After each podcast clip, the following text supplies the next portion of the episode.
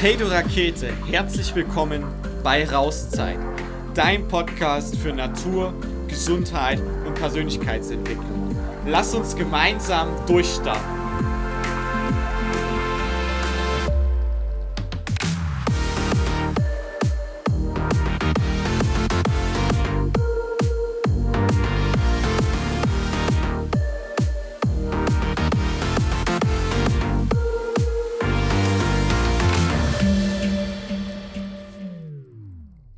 Einen wunderschönen guten Morgen, guten Tag oder guten Abend, je nachdem, wann du diese Podcast-Folge anhörst. Und ähm, wir freuen uns schon riesig auf die neue Lukas-Frage. Und hier begrüße ich erstmal den lieben Lukas und dich, lieber Zuhörer. Und bin gespannt, ähm, welche Frage der Lukas heute wieder ausgekramt hat aus seiner Schatzkiste. Ja, moin erstmal auch von mir, lieber Zuhörer und liebe Zuhörerinnen. Und ich freue mich auch, heute hier mit Toni diese Podcast-Folge aufnehmen zu können. Und die allererste Frage, die ich Toni stelle, ist erstmal: Wie geht's denn dir heute, Toni? Sensationell. Sensationell. Eine kurze und knappe Antwort. Das freut mich. Wie, wie geht's dir? Danke, mir geht's auch gut. Vielen Dank. Danke der Nachfrage. Jetzt habe ich relativ häufig Danke gesagt und mir fällt auf, Danke ist ein relativ schönes Wort. Mir gefällt es auf jeden Fall. Und um auf, um auf die Frage zu sprechen zu kommen, oder um die Frage zu stellen, die ich mitgebracht habe, ich habe in deinem letzten oder vorletzten, ich bin mir nicht mehr ganz sicher, Newsletter gelesen, dass du ein Lieblingsbuch 2021 hast. Und das ist Der Pfad des friedvollen Kriegers.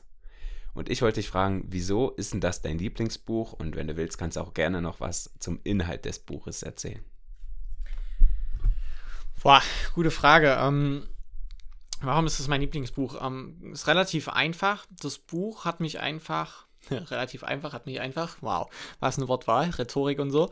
Es hat mich berührt, ähm, um es mal kurz und knapp zu machen. Also es hat mich wirklich, ähm, ich fand das ergreifend und die Geschichte hat mich mitgenommen. Und das Schöne war, dass man sich aus dieser Geschichte ganz, ganz viele Lehren rausziehen konnte und dass man sich für sein eigenes Leben viel rausnehmen konnte und dass man ähm, dadurch Dinge gut reflektieren konnte, ins Bewusstsein sich holen konnte. Und ähm, ja, das Buch hat eigentlich alles, was, was ein gutes Buch braucht. Also ist in meinen Augen jetzt, ne? Das hat, es hat eine gute Story, es spricht, ähm, es hat mich persönlich eben berührt, es hat mich emotional angesprochen, es war lustig, es hat also sozusagen einen unterhaltsamen Charakter und es war lehrreich. Also fand ich, fand ich mega, ne? Also auch so Lernen mit allen Sinn in Bezug auf ein Buch, wie gut man das eben machen kann, aber schon mal die Gefühle mitgenommen, ähm, Freude mitgenommen und ähm, das fand ich wirklich sehr, sehr gut. Und eine Stelle, die ich da vielleicht mit dir teilen möchte, ist, ähm, die war ganz, ganz am Ende des Buches und das fand ich wirklich krass. Mhm. Da wird dem Dan Millman im Endeffekt, also der, der Hauptfigur im Buch dann auch, bewusst, dass er Teil von allem ist und dass er damit alles ist. Also im Endeffekt erlebt er da wie einen, weiß ich nicht, wie einen Traum, eine Vision, ähm, wo er wie stirbt und dann eben mitbekommt, okay, wie, wie er verwest und wie er Teil dann, wie, wie er von sozusagen Bakterien, Viren zersetzt wird, von Tieren zersetzt wird, wie er Teil der Erde wird, wie er dann sozusagen zur Erde wird, wie diese aus dieser Erde wieder Pflanzen wachsen, Bäume wachsen wie er sozusagen Teil dieses ganzen Prozesses ist. Und ähm, dass eigentlich nichts voneinander getrennt ist, sondern dass wir alle ein Teil sind. Wir sind nicht zu Gast auf der Erde, wir sind hier nicht ähm, irgendwie in unserer Umwelt, also die Welt um uns herum, sondern wir sind Teil dieser Erde, Teil der Natur. Und auch wir Menschen und Tiere, wir teilen eigentlich alles zusammen. Und das fand ich so eine starke Erkenntnis, weil ich glaube, in dieser Verbindung sind wir ganz, ganz kraftvoll. In einer Gemeinschaft sind wir ganz, ganz kraftvoll, wenn diese Verbindung, ich würde mal sagen, wahrhaft ist, wenn es ein ehrlicher Kontakt ist. Und ähm, das Spannende war, dass ich letztens, haben wir noch Zeit, ja, ähm, ein, ein, ähnliches, also nicht so eine ganz so eine krasse äh, Erkenntnis hatte, aber ein ähnliches Erlebnis hatte.